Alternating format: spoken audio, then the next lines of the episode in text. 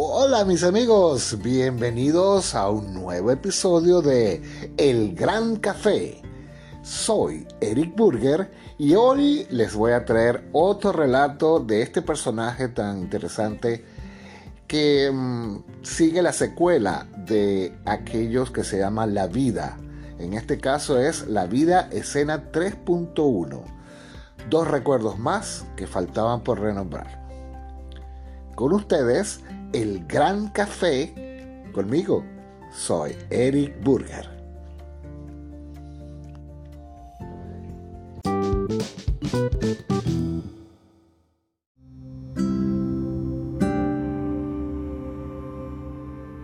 A veces nos preguntamos los hechos que nos han sucedido en el pasado, de qué forma nos han influenciado, qué cosas, qué misterios nos trae para el presente que aún no hemos resuelto.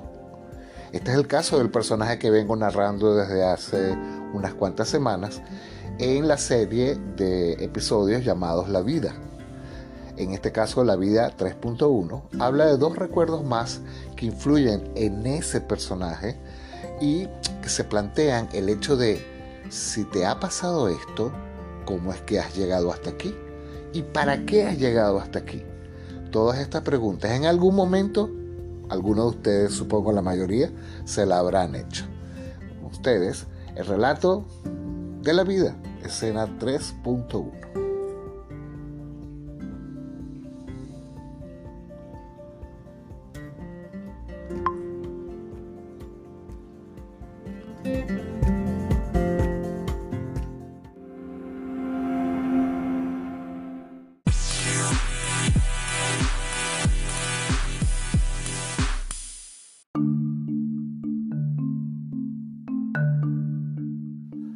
Eran más o menos las 4 de la tarde de aquella calurosa tarde de 1969 en Caracas. Estaba haciendo una siesta profunda en mi mundo infantil. De pronto entró en la habitación mi amiguito que venía a despertarme para ir a comprar los nuevos cromos de nuestro álbum de fútbol.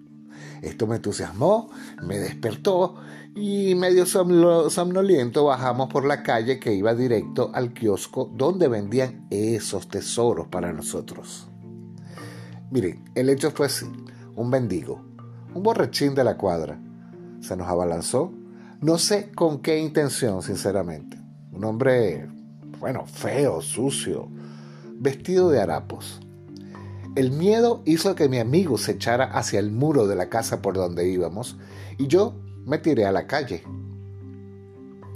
Recuerdo una foto suspendida, una foto congelada de un coche, un coche blanco. Y luego una nueva y extraña siesta. Nada más.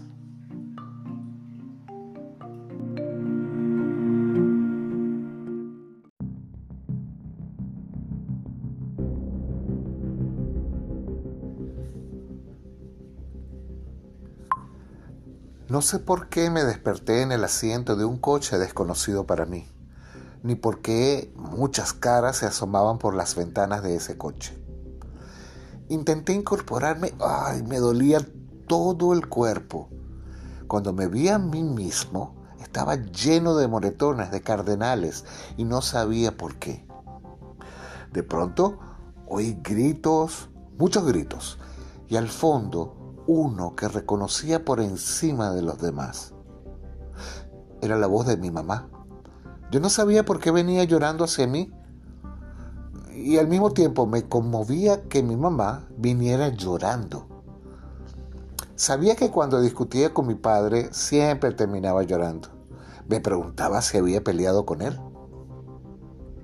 Cuentan quienes fueron testigos del accidente que el conductor del coche el que me atropelló no frenó cuando me atravesé en su camino. Lo hizo después. Y que di unas tres vueltas en el aire por el impacto que dio y mi cuerpo fue a dar contra el suelo. También cuentan que el chofer intentó huir y que otro coche le impidió hacerlo. Por cierto, un coche de una televisora muy conocida en Venezuela, Radio Caracas Televisión. Que el conductor de ese coche se bajó y amenazó al hombre con llamar a la policía y que éste me cargó y me colocó dentro del coche de mi agresor. Yo no lo sé, solo me contaron eso. Lo que sí sé es que justo en el momento que estaba con mi madre llorando, me llevaron a la clínica para evaluarme. Allí me sometieron por horas a exámenes y radiografías. En apariencia no tenía ni un hueso roto y no había dado, salvo los moretones, los cardenales por mi cuerpo, signos de lesiones internas. Me mandaron a casa y al entrar en ella, vomité. Me llevaron de vuelta a la clínica y me dejaron en observación esa noche. También me cuentan que mi padre, al conocer a quien me atropelló, que si yo moría, él lo mataría. Pasó una semana. Luego, por un tío, que era pediatra, me trasladaron al hospital de niños de Caracas, donde trabajaba mi tío, cuando apareció mi salvador el doctor Lara García. Este era un reputado neurocirujano que pasaba revista en la sala donde me tenían en observación, junto a otros niños, la mayoría pacientes con hidrocefalia. No había otro lugar donde mantenerme en observación, así que allí fue a tener. Recuerdo claramente ese día. El médico hacía revista en la sala y le llamó la atención que yo estaba allí, en medio de aquellos pobres seres que lloraban de dolor, y yo aparentemente estaba normal en observación. Entonces preguntó por mi caso, junto a otros médicos residentes, y me hizo un rápido reconocimiento. Algo raro debió notar, algo particular, y pidió hablar con mis padres para trasladarme a una clínica privada donde tenían mejores máquinas de diagnóstico. Y así fue. Nuevamente me llevaron a otra clínica e inmediatamente me prepararon para hacerme una tomografía axial computarizada. Un examen que para ese momento era lo más sofisticado en explorar el cerebro que mm, estaba en el cuerpo, ¿no? internamente. Era lo más sofisticado.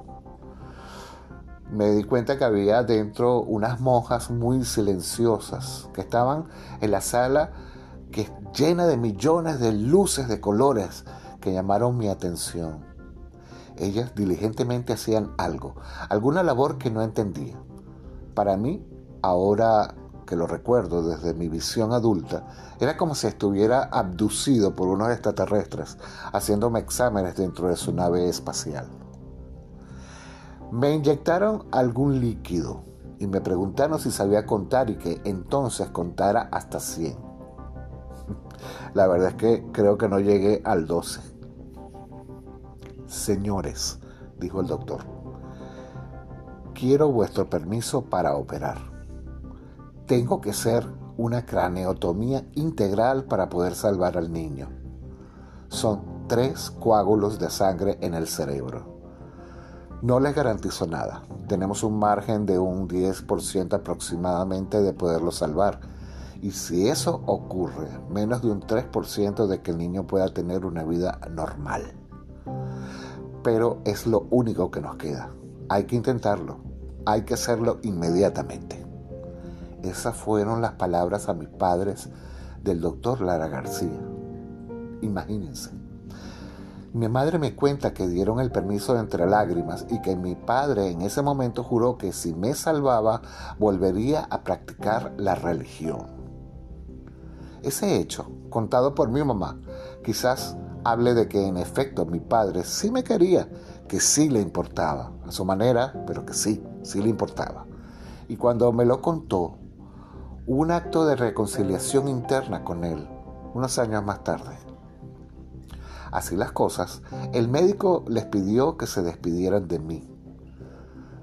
Es que no me puedo imaginar los nervios que pueden haber pasado ellos al oír esas palabras. Esos son los momentos de la vida en que las cosas van a cambiar irremediablemente, para bien o para mal.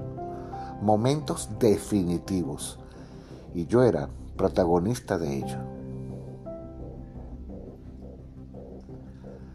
Cuando pude abrir los ojos, observé por unos segundos que no había nadie en ese lugar y volví a dormir. De hecho, dormí por unos tres días. La anestesia fue masiva y no podía despertar. Y eso era crucial. La segunda vez que abrí los ojos, mi mamá se dio cuenta y llamó a la enfermera. Me obligaron a mantenerme despierto y a sentarme, pero la cabeza me pesaba como si fuera una pelota de bowling. Finalmente, con mucho esfuerzo, me reanimaron y lograron despertarme. Tenía unos nueve años y desde allí hasta los 21, el doctor Lara García, mi ángel salvador, siguió todo mi proceso de crecimiento y desarrollo como adulto. Mi caso recorrió distintos congresos de neurocirugía. Él se convirtió en parte de mi vida y a él rindo el tributo. Gracias allí donde estés. También gracias a mi Padre por manifestar su amor en esos momentos.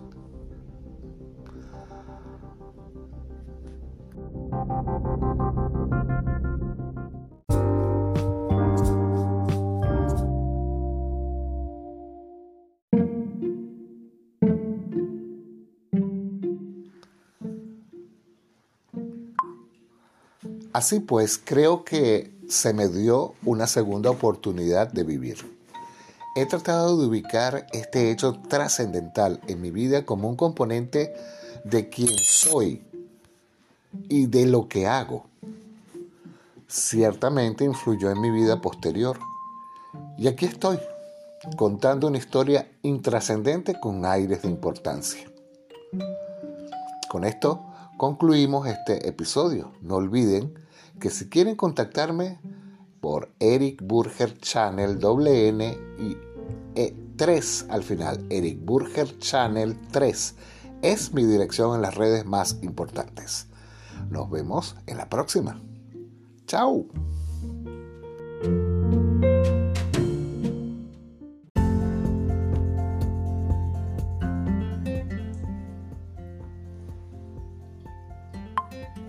Porque he vivido la vida intensamente y formado profesionalmente en áreas de apoyo personal como la mentoría, el coaching, el renacimiento, te brindo la oportunidad de tomar sesiones de coaching conmigo con esta oferta. Solo para quienes refieran este episodio, 10 sesiones privadas de 45 minutos por 50 euros por sesión. No te lo puedes perder. No necesitas estar en crisis para hacer sesiones de coaching. Puedes hacer un proyecto personal, un proyecto empresarial, un proyecto de cualquier naturaleza y al mismo tiempo también solucionar ciertos problemas que te impiden lograrlo. Aquí estoy yo. Soy Eric Burger. Contáctame. Chao.